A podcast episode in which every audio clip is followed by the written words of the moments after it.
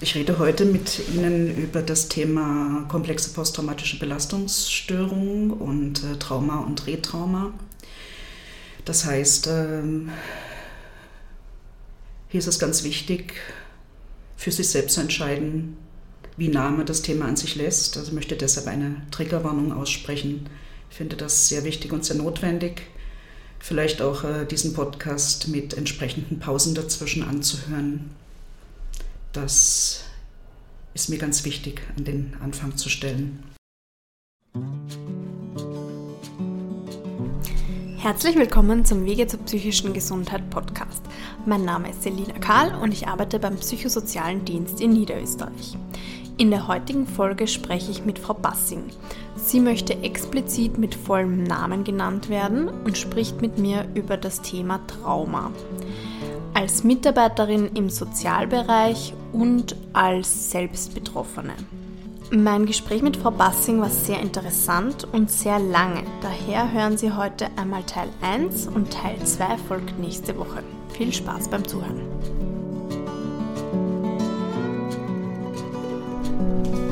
Grüße Sie, Frau Bassing. Danke für die Triggerwarnung und danke, dass Sie sich Zeit nehmen für einen Podcast mit mir. Können Sie sich vielleicht zu Beginn einmal selber vorstellen? Sehr gern. Ich grüße Sie, Frau Karl, und danke für die Einladung für diesen Podcast. Im Sinne der Authentizität und der Entstigmatisierung von Menschen mit äh, psychischen Erkrankungen möchte ich meinen vollen Namen nennen. Ich heiße Cornelia Bassing.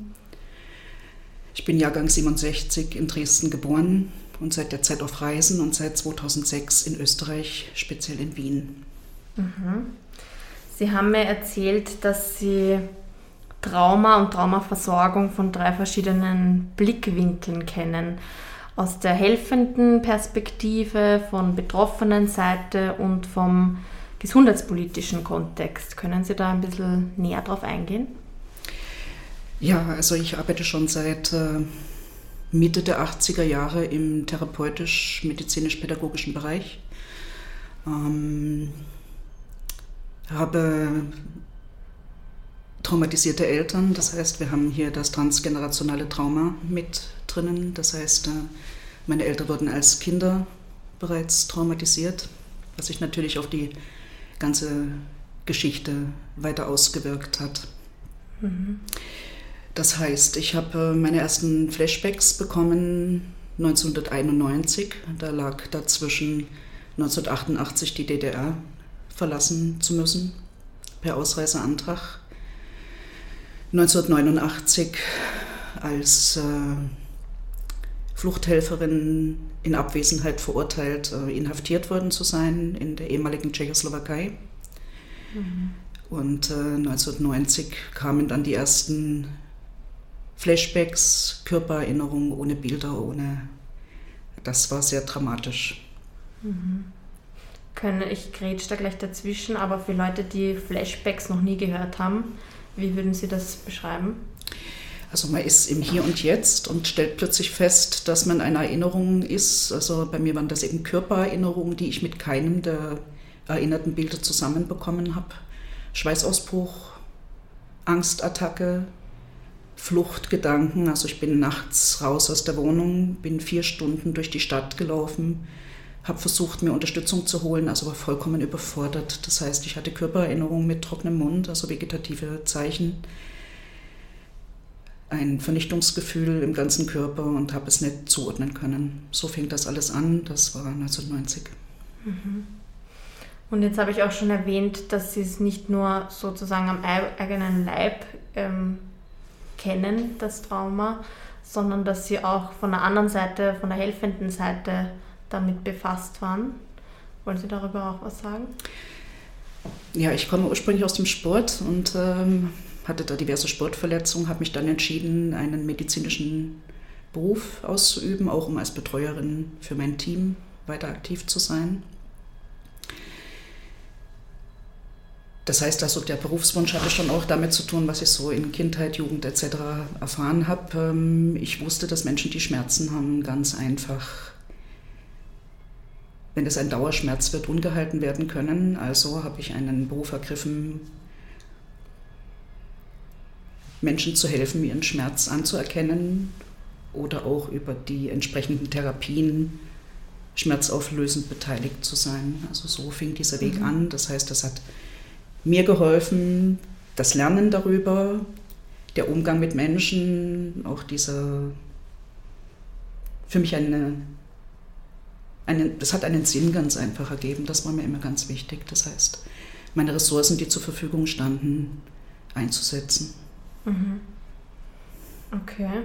Und dann haben Sie mir noch von dem gesundheitspolitischen mhm. Kontext mhm. erzählt, wo Sie irgendwie auch also ich hatte das große Glück, dass ich zu Zeiten in die ersten traumatherapeutischen Kontexte gekommen bin. Also ich habe mir Unterstützung geholt. Das war noch ähm, zu Zeiten, als ich in Augsburg, München und Hamburg gelebt habe und habe dort ähm, über Psychodrama, Gruppe, Jahresgruppe, über ein Zwölf-Schritte-Programm, an dem ich teilgenommen habe, äh, ganz viel meiner Thematik auflösen können. Also das war der Inhalt war die therapeutische Gemeinschaft und da ging es um das sich wieder nahe sein können, ähm, den Körper zu spüren, wieder zu vertrauen, war einfach das der Hauptinhalt, den ich da drinnen gesehen habe, sich zuzumuten, auch in den Ängsten oder in Zuständen, die man in der normalen Umwelt niemanden wirklich nahebringen kann. Das heißt, äh, ich hatte so psychosomatische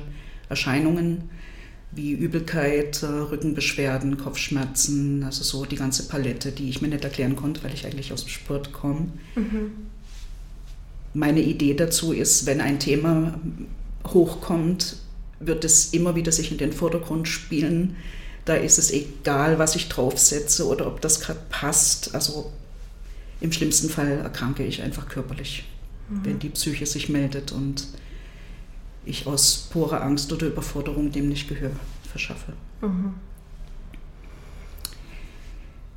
Ja, das war die Geschichte davor, hat mit dem letzten Trauma und Retrauma insofern zu tun. Ich habe im Berufskontext ein schweres Schocktrauma erlitten. Hatte gedacht, dass ich bis dahin ein gutes Handling mit diesen Geschichten habe, also auch Ressourcen. Ich wusste, welche Rituale man machen kann, ich habe in der Zwischenzeit äh, sterbebegleitend im onkologischen Kontext gearbeitet. Das heißt, ich würde mich schon als professioneller Mensch bezeichnen. Und dadurch, dass ich eben nun beide Seiten kenne, weil die Übergänge ja immer fließend sind, habe ich natürlich auch versucht, am System mitzuwirken, konstruktiv, nicht lange gewartet, sondern Behörden angerufen, Vorschläge gemacht. So war mein Weg bis dahin. Das heißt, ich habe in Wien in der Wohnungslosenhilfe gearbeitet, bin Ergotherapeutin. Habe dieses schwere Schocktrauma erlitten. Unsere Chefin hat dann gleich das Kriseninterventionszentrum der Polizei gerufen, was ich sehr großartig fand. Aber aufgrund der Auslöseworte Umstrukturierung, Aufgabenverdichtung, hatten wir einen so geringen Personalschlüssel. Das heißt, ich war zwei Tage im Krankenstand nach diesem schlimmen Erlebnis und habe dann wieder im Cockpit gesessen, im Alleindienst. Mhm. Habe dann in dem Bereich ganz einfach, ich hatte sechs äh, Männer in der Bezugsbetreuung, für die schon Wohnungen oder Räumlichkeiten angedacht waren. Das heißt, ich konnte nicht in den Krankenstand gehen. Also das ist das, was man das Stockholm-Syndrom in dem Bereich nennt. Man müsste eigentlich, man weiß aber, wenn man ausfällt, wird diese Stelle nicht nachbesetzt und die Kollegen, die eh schon im Team rennen und gut arbeitsversorgt sind, haben noch mehr zu leisten. Das heißt, bis zu meinem Urlaub im Juni habe ich das dann noch durchgehalten, habe zwei Männer noch erfolgreich begleitet, was mir ganz wichtig war. Und dann bin ich in den Urlaub gefahren. Also ich hatte vorher noch ein paar Reisen hin und her. Also ich habe irgendwie wie ein Duracell Häschen noch funktioniert mit dem Rest meiner Energie. Also war schon heftig. Bin dann in den Urlaub gefahren und im Urlaub in der Ruhe kamen dann sämtliche Flashbacks und Erinnerungen und Körpergefühle. Also dann kam das Trauma. In dem Moment, wo ich die Tür offen gelassen habe, kamen dann alle körperlichen Erscheinungen und Gefühle, die ich damals weggesteckt hatte. Mhm. Das große Problem war, dass alte Sachen, die ich schon gut verarbeitet hatte, alle nochmal aufgerissen sind. Und ich stand da wie eine Jongleurin und habe gedacht, also ich hatte ja eine Ahnung, ich bin ja diesen Trauma-Integrationsweg schon gegangen und habe gedacht, wenn das jetzt alles nochmal auf dem Tablett ist, dann schaffe ich das nicht. Das mhm. war mein Gedanke, weil das wäre zu viel gewesen, ganz einfach. Und doppelt, oder? Das Alte und das Neue? Genau. Und das, mhm. also es hatte wohl das, was passiert ist, also es ist ja nicht so, dass äh, ein Thema, wenn man es fertig bearbeitet hat, nicht vielleicht so extrem nochmal aufpoppt. Das heißt, dieses Schocktrauma, was ich erlitten habe, hatte viele Punkte, Berührungspunkte mit den Geschichten, die ich schon verarbeitet geglaubt habe, ganz einfach. Also es war einfach eine Überforderung dann da. Mhm. In dem Zusammenhang kam dann natürlich noch diese existenzielle Bedrohung. Das heißt, nach fünf Jahren war mein Mietvertrag in Wien beendet, weil die Wohnung kaufen habe ich nicht können. Mhm. Ich bin nach dem Urlaub nicht mehr in den Dienst zurückgekehrt, habe ein sehr offenes, gutes Verhältnis zur Leiterin des Hauses gehabt. Wir haben uns alle vier Wochen getroffen. Ich hatte mit der Hausärztin zusammen einen Antrag gestellt auf äh, stationäre Traumatherapie mit dem Hinweis auf beschleunigtes Verfahren, weil meine Erfahrung ist, wenn man ein Trauma früh genug am Wickel bekommt und es früh genug auffängt, kann es sich nicht in die Zellen setzen. So ist meine Erfahrung. Das heißt, wenn man gleich Hilfe hat und Unterstützung, dann ist die Chance, dass es sich nicht chronifiziert, sehr viel größer. Und dann fing das bürokratische Desaster an, das muss ich leider so nennen. Ich habe einen sehr guten schwarzen Humor, das heißt, vieles hat mich zum Lachen gebracht, weil es so unglaublich ist, was dann passiert ist, wenn man dann plötzlich in dem Behördendschungel, in dem PVA-Dschungel hängt und ähm, dort Sachen passieren, die, wenn man relativ gesund und stark ist, mal drüber schauen kann. Also wenn man aber betroffen ist, die Existenz dran hängt und man den professionellen Teil von Trauma und Traumaintegration kennt, wird so jede Woche, jeder Monat, inzwischen muss ich sagen, jedes Jahr, wo man nicht wirklich traumatherapeutisch versorgt ist, eine Katastrophe ganz einfach, weil besser wird es nicht. Das ist offenbar auch nichts, wo man sagt, ja, Kopf in den Sand und es wird schon von selber vergehen.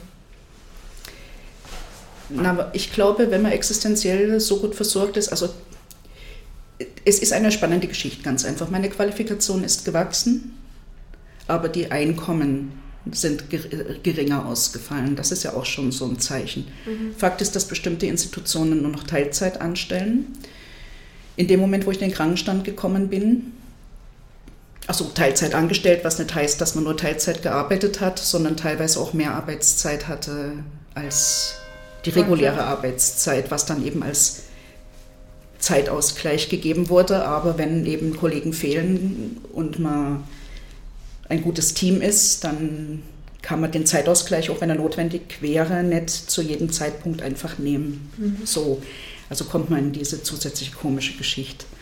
Fakt ist, in dem Moment, wo ich erkrankt bin, war ich sofort mit meinem Einkommen ohne die Zulagen, Wochenenddienste etc. sofort unter dem Existenzminimum. Mhm. Was erstaunlich war. Also wirklich, es war so extrem und erstaunlich. Ich hatte noch ein bisschen Ersparnisse, die dann aber draufgegangen sind recht schnell.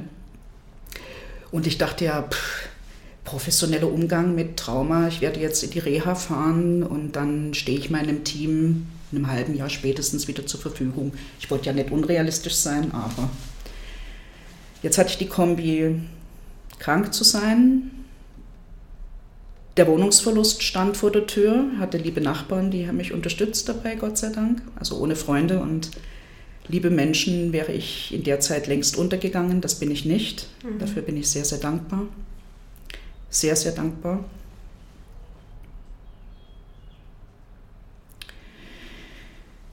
Wir hatten also im Juli 2016 zeitnah diesen Antrag auf äh, Traumareha eingereicht. Und ich wusste, weil ich auch Männer zu diesen Gutachtenverfahren begleitet habe, also Männer, die ich betreut habe, dass nach drei Wochen des Antrags eine Information kommt von der PVA, ob es eingelangt ist und wie lange es ungefähr dauert. Das war im Juni. Im Oktober habe ich dann das erste Mal angerufen bei der PVA und mal ganz behutsam nachgefragt, ob denn mein Antrag eingegangen ist. Mhm. Wurde mir dann sehr unwirsch natürlich mitgeteilt, ähm, ich solle mich gedulden und das ist in der Bearbeitung. Und ich habe dann noch behutsam mitgeteilt, weil ich ja abhängig war, dass bei mir die Arbeitsfähigkeit dranhängt, erste Geschichte, und dass sie es bitte nicht unten drunter legen sollen und dass nach drei Wochen normalerweise der Eingang bestätigt wird, was eben nicht erfolgt ist. Gut, also habe ich mich weiterhin nicht getraut, nochmal nachzufragen und dachte, es dauert halt einfach so lang. Es war sehr unwirsch am Telefon, es konnte mir keine Auskunft gegeben werden. Naja, da habe ich irgendwie noch mit meinem guten schwarzen Humor noch ein bisschen drüber schauen können. Fakt ist, äh, der Wohnungsverlust kam näher. Von Reha war nichts in Sicht. Ich wusste, dass meine Stelle nicht nachbesetzt wird. Also habe ich meiner Chefin dann mitgeteilt im November, dass ich das Haus verlasse, womit keiner gerechnet hat. Also sie hätten mich auch noch weitergetragen, aber ich konnte nichts sagen. Ich hatte überhaupt keine Info, wann wird jetzt die Reha beginnen. Mhm. Wie lange ist die Wartezeit? Was passiert hier gerade? Ich war vollkommen überfordert. Also da fing das dann ganz einfach an. Das heißt, mhm. ich habe mir dann ein Formular E301 geholt und bin geflüchtet nach Deutschland, weil ich dachte, meine, ich werde mich dort arbeitssuchend, stellensuchend melden, werde als Ergotherapeutin wieder einsteigen. Wenn ich vom Traumaort weg bin, dann ist alles gut. Das war eine Illusion ganz einfach. Um es abzukürzen, Freunde und ehemalige Kollegen haben mich dann sozusagen nach Klosterneuburg gerettet. Also bin hier im PSD Klosterneuburg wirklich lebenserhaltend angekommen bei einer sehr lieben Sozialarbeiterin oder einer Fachfrau für soziale Arbeit und nicht nur das. In der Zwischenzeit äh, zum Trauma, das unversorgt war oder relativ unversorgt, hatte ich ähm, eine Reihe von Todesfällen im herznahen Bereich. Das kam noch dazu. Also da bin ich dann wirklich an den Rand gekommen. Das war alles zu viel. 2018 bin ich eben dann im PSD Kloster Neuburg angekommen. Weinend, weinend, weinend. Habe mir gar nicht wieder eingekriegt, weil ich habe so viel zurückgehalten und versucht stark zu sein. Ich konnte einfach nimmer. Mhm. Die Zwischenzeit überbrückt habe ich mit äh, nächtlichen Anrufen beim Krisentelefon, eben auch in Wien, weil ich mitunter so heftige Flashbacks hatte, so Körpererinnerungen, dass ich nicht atmen konnte, nicht durchatmen können, hatte das Gefühl, ich wieder erlebe das Trauma, was ich im Arbeitskontext erlitten habe, was wirklich mhm. sehr drastisch war, mit allen Facetten, da ist mir nichts, also wirklich Bilder, die grausam sind, ganz einfach, die ich nicht verarbeitet bekommen habe, jedenfalls nicht ohne Hilfe. Fakt ist, ich bin wirklich also in Tränen schwimmend im PSD Kloster Neuburg angekommen und das war mein großes Glück, das muss ich so sagen. Also bei den vielen Katastrophen, die ich dann doch mit Humor und Kabarett und kabarettistischen Fähigkeiten genommen habe, zeichne ich mich immer noch als Glückskind, weil ich habe sehr viele Sachen überlebt, die mich immer noch sprachlos machen. Fakt ist, es ist so und ich würde ganz gerne noch ein bisschen lebendig weiterleben. Fakt ist, um wieder einzusteigen in meinen Bereich, brauche ich eine stationäre Traumatherapie. Nach einer langen Wartezeit hatte ich dann 2020 die Einladung nach Eggenburg. Ich war sehr, sehr froh und sehr dankbar und hatte mit den Eggenburgern eine 24-Stunden-Anreiseregel vereinbart was mich total unter Druck gesetzt hat, aber ich wusste, es muss was weitergehen. Wie, was meinen Sie mit 24 Stunden Anreise? Wenn jemand ausgefallen wäre, hätten die mich innerhalb von 24 Ach, Stunden okay. angerufen. Also okay. habe ich auf gepackten Koffern gesessen ja. und habe jahreszeitlich immer meinen Koffer umgerüstet. So. Nochmals in der Zwischenzeit bin ich bei einer lieben Psychiaterin im PSD aufgenommen worden, die mir dann, die hat meine Not mit der fehlenden Traumaversorgung mitbekommen und hat mir dann Biografiearbeit angeboten und Entlastungsgespräche, weil irgendwann habe ich dann wirklich WO gegeben, weil ich einfach nicht mehr konnte. Ich war groggy mhm. und sprachlos und ratlos und ich habe jongliert, zahle ich jetzt meine, meine Miete, kaufe ich jetzt was zu essen ein, betrinke ich mich klassisch, mhm. was auch der Fall war. Ich habe zwischenzeitlich wirklich, aber eben mit Ansage weiße Spritze getrunken, um telefonieren zu können, weil ich bin so ein disziplinierter professioneller Mensch, dass äh, das eine doppelte Belastung war, mir einzugestehen, hier kommst allein nicht weiter. Mhm. Das ist jetzt äh, die Frage, die wir vorher besprochen hatten, wie es einem Menschen geht, der seit Jahrzehnten inzwischen im Hilfesystem unterwegs ist, selber feststellen zu müssen, hier komme ich nicht weiter mit dem, was ich bin, was ich kann, das hat mich ein bisschen ratlos gemacht. Das war also so mein Selbstbewusstsein rasant in den Keller gebrochen, das muss man auch dazu sagen. Zusätzlich noch die Ansprache bei bestimmten Ämtern, auch bei der PVA, die mich nicht nur erstaunt hat, sondern also so in die Richtung Entwertung, Entwürdigung, auch bei diversen Untersuchungen ich weiß, es ist alles immer eine Frage der Bezahlbarkeit etc. und es braucht seinen Zeitrahmen. Aber was ich dort erlebt habe mit dem Wissen als professioneller Mensch und mit meiner mhm. Geschichte, war entsetzlich, ganz einfach. Ich muss sagen, das war entsetzlich und meine Fragestellung ist, äh, es heißt ja gut achten. Und dort arbeiten ja Menschen, die sich sicher auch mit Trauma und Retrauma auskennen mit dem Krankheitsbild oder mit äh, der komplexen posttraumatischen Belastungsstörung.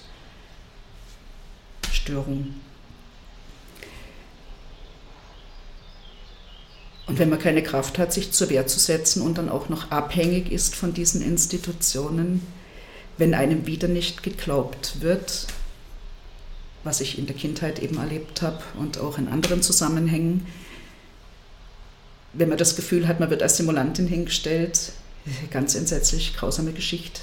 Mhm. Ich bin ein Mensch, der gerne arbeitet, der immer gern gearbeitet hat.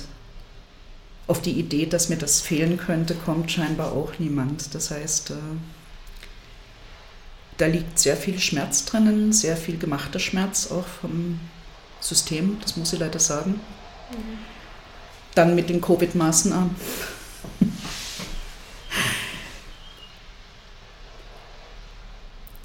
Bin ich nun nach einer langen Wartezeit nach Eggenburg gefahren.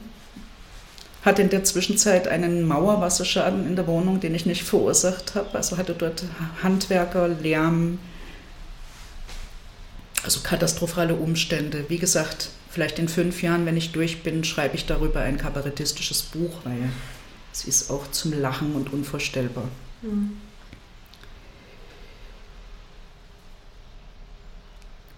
Bin also 2020 im März endlich nach Eggenburg gefahren, war genau zehn Tage dort und dann wurde das Haus Covid-Maßnahmen bedingt, um Betten zur Verfügung zu stellen, geschlossen. Ich hatte dort angefangen, bei der Kunsttherapeutin das erste Mal wirklich rauszulassen, was mhm. hochkam und musste innerhalb kürzester Zeit wieder zusammenpacken. Bin also mit meinem Sackel und Packel und Koffer mit dem Zug wieder nach Hause gefahren es war strange. Also wenn man nicht schon psychisch erkrankt wäre, wäre diese Situation von Eggenburg nach Klosterneuburg mit der Bahn zurückzufahren, mit diesen leeren Plätzen, also das war am 20. März 2020, leere Plätze, leere Bahnhöfe, ich habe sowas noch nie erlebt. Ich fand das alles Gespenstisch. vollkommen schräg. Habe mich dann mit Sackel und Packel in meinen Garten gesetzt mit einer lieben Nachbarin und habe so lachen müssen, weil das gibt es so gar nicht. Das ist ja echt. Es hat mich auch amüsiert, muss ich sagen, weil ich so fassungslos war. Also das sprachlos ganz einfach, aber lachen konnte ich noch, Gott sei Dank. Dann habe ich alles noch in die Wege geleitet, was ich in die Wege leiten konnte. Neuen Stromanbieter, weil ich wäre ja drei Monate ungefähr weg gewesen in Eggenburg, habe gedacht, den neuen Stromanbieter, den hole ich mir dann sozusagen. Also alles auf Punkt. Das heißt, ich habe alles organisiert und dann ab dem Dienstag in diesem März 2020 bin ich dann zusammengebrochen. Mhm. Und der PSD Kloster Neuburg hat faszinierend reagiert. Das heißt, ich bin jeden Tag angerufen worden, weil mhm. ich wirklich am Ende war. Ich war. Also da war Lockdown jetzt auch gerade, oder? Da ja. war Lockdown, da mhm. saß ich in, in meiner Wohnung habe versucht, meine Gedanken wieder zu sortieren. Also so seit 2016 war dieses Trauma offen sozusagen. Natürlich super begleitet, aber eben mit äh, Entlastungsgeschichten, die aber mit Traumatherapie natürlich tragen sie dazu bei, dass ein Trauma gut verputzt werden kann, verkraftet. Aber schon die Situation, 15 ähm, Minuten, eine Stunde hier sein zu können, mich wieder zusammenzupacken und in diesem berührbaren Zusammenhang dann wieder zu, nach Hause zu fahren, allein in der Wohnung zu sein. War unwahrscheinlich anstrengend. Mhm. Ich habe im Sozialministerium in Wien angerufen, wie ich das immer gemacht habe, und habe in dieser März 2020 Situation, so schwach wie ich war, mitgeteilt, dass in ihrer Kommunikation bitte nicht die Menschen ohne Stimme oder die mit einer gerade sehr leisen Stimme vergessen. Das war ein Wunsch von mir. Recherchiere und verfolge diese ganze Situation bis dato. Bin entsetzt über die Ansprachen von Regierungsmenschen in dieser Drastik. Sowas habe ich überhaupt noch nicht erlebt. Das mhm. heißt, wenn man eh schon geschwächt ist und dann sowas hört, hat ein altes DDR-Trauma wieder aufgemacht, Willkür. Mhm. Also es war so unwirklich ganz einfach. Wirklich eine unwirkliche Situation. Vertrauensbildend natürlich auch nicht. Das heißt, äh, ich höre jetzt immer genau hin. Die Kinder sind absolut beschützenswert. Die Armen, die Alten, die Kranken. Was ich in keiner Rede gehört habe, sind die psychisch erkrankten erwachsenen Menschen. Mhm also in keiner, natürlich, wenn man betroffen ist, dann hört man genau hin. Mhm. Freunde und Menschen aus dem Berufskontext sind mir aus dem Kontakt gegangen. Erstens, weil diese ganze Geschichte zu lange gedauert hat, ich zu lange bedürftig war und selbst dort mal eine Zumutung ist im Freundeskreis, wenn man mit offenem Trauma über ein paar Jahre dort sitzt. Das heißt, dieser Schmerz kam dann auch noch dazu. Ich habe mich dann ganz zurückgezogen schreibe die ganze Zeit Tagebuch, versuche aktiv mitzugestalten, weil ich ja in der Situation bin. Spannende Situation, auch PV-Begutachtung wäre jetzt gewesen am 1. April mit einem Brief, der wieder sehr druckvoll war. Wirkt immer wie so eine Zwangspeitsche, wenn man diese Briefe liest und entspricht auch nicht der Richtigkeit, dass ich eben zweimal dort nicht erschienen wäre. Fakt ist, es war per Absage durch die soziale Arbeit vom PSD Kloster Neuburg. Also ich traue mir selber nicht mehr zu, als gestandene Frau alleine zu solchen Terminen zu gehen, weil die Stigmatisierung findet statt. Das heißt, äh, ich bin abhängig von der Situation, auch existenziell abhängig und bin inzwischen so weit, dass ich ohne Zeugin und Rückenverstärkung zu diesen Terminen nicht mehr gehe. Die schaffe ich nämlich nicht mehr alleine. Mhm. Beim letzten Termin waren wieder ganz viele Ressourcen gebunden. Mir ging es zwei Tage vorher sehr schlecht, was ja auch schon der Wahnsinn ist, dass bei einer medizinischen Gutacht Begutachtung, wo man weiß, wie man sich fühlt, in eine Situation gebracht wird, die so beängstigend ist, dass der Körper und alles rebelliert. Mhm. Bin dann mit der Sozialarbeiterin, die hat mich abgeholt zu Hause, wir sind zusammen dorthin gefahren. Ich hatte die Einladung zum 1. April. Wir kommen dort an und ich stehe nicht auf der Liste. Das ist schon zum zweiten Mal geschehen. So. Das ist wieder die Kostenfrage, weil es geht ja immer ums Sparen. Aber ich glaube, dass so behördentechnisch etc. durch solche komischen Geschichten oder Einsparungen am falschen Ort doppelt und dreifach Kosten verursacht werden. Das ist meine professionelle Feststellung. Und es wird auch gespart dort, wo das Sparen sich katastrophal auswirkt, weil ich glaube, es gibt andere Bereiche, wo man sinnvoller einsparen kann, als gerade bei kranken, armen, bedürftigen Menschen. Und das ist aber meine Feststellung auch aus dem beruflichen Kontext, dass das stattfindet. Mhm. Unangenehm. So komme man nicht weiter, das ist meine Überzeugung. Und ich fürchte mich wieder einzusteigen, weil ich bin jetzt Mitte 50, was ich mhm. toll finde, mich stört das nicht. Aber das, was sich jetzt zeigt, wird für mich eine Farce, weil ich dieser Geschwindigkeit vermutlich nie wieder gewachsen sein werde. Das ist die eine Geschichte. Ich will es, glaube ich, auch nicht, weil dann äh, komme ich in so eine Kreiselgeschichte, die mich schwächt statt stärkt. Hm. Bin jetzt in einer Situation, wo ich sehe, wie viele Menschen traumatisiert sind. Menschen, die noch nichts umgekippt hat in diesem Leben auch. Das heißt, die, die ich für stark gehalten habe, traumatisiert und in Bedrängnis sind, es keine Therapieplätze gibt, keine geeigneten Therapieplätze. Zeiten für Befunderhebung und Gespräch immer mehr runtergekürzt werden. Also genau das, was dieses beziehungsbildende wichtige Moment zwischen Menschen darstellt, wird so wegrationalisiert. Aber ich glaube, da tun wir uns keinen Gefallen, ganz einfach. Hm. Ja, jetzt möchte ich mal schön kurz einen Schluck Wasser trinken. Bitte, da habe ich sehr viel erzählt. Ich glaube, die Hälfte habe ich vergessen. Ähm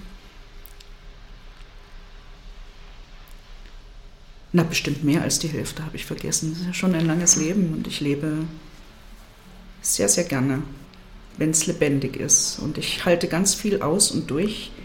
Fakt ist, es reicht dann auch mal und ich hätte jetzt ganz gern mal wieder ein bisschen lebendiges, leichtes, schönstes. Jetzt trinke ich mal einen Schluck. Bitte.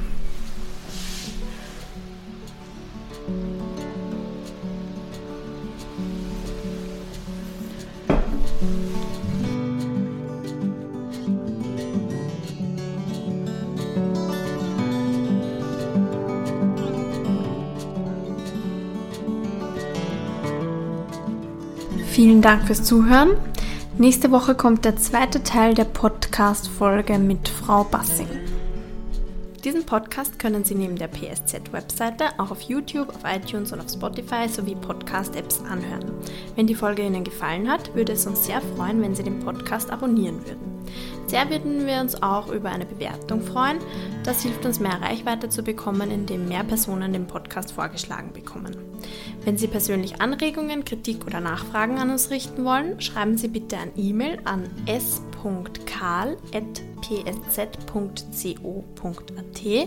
Genauere Informationen zu aktuellen Öffnungszeiten und Erreichbarkeiten finden Sie auch auf unserer Webseite psz.co.at und in der Podcast-Beschreibung.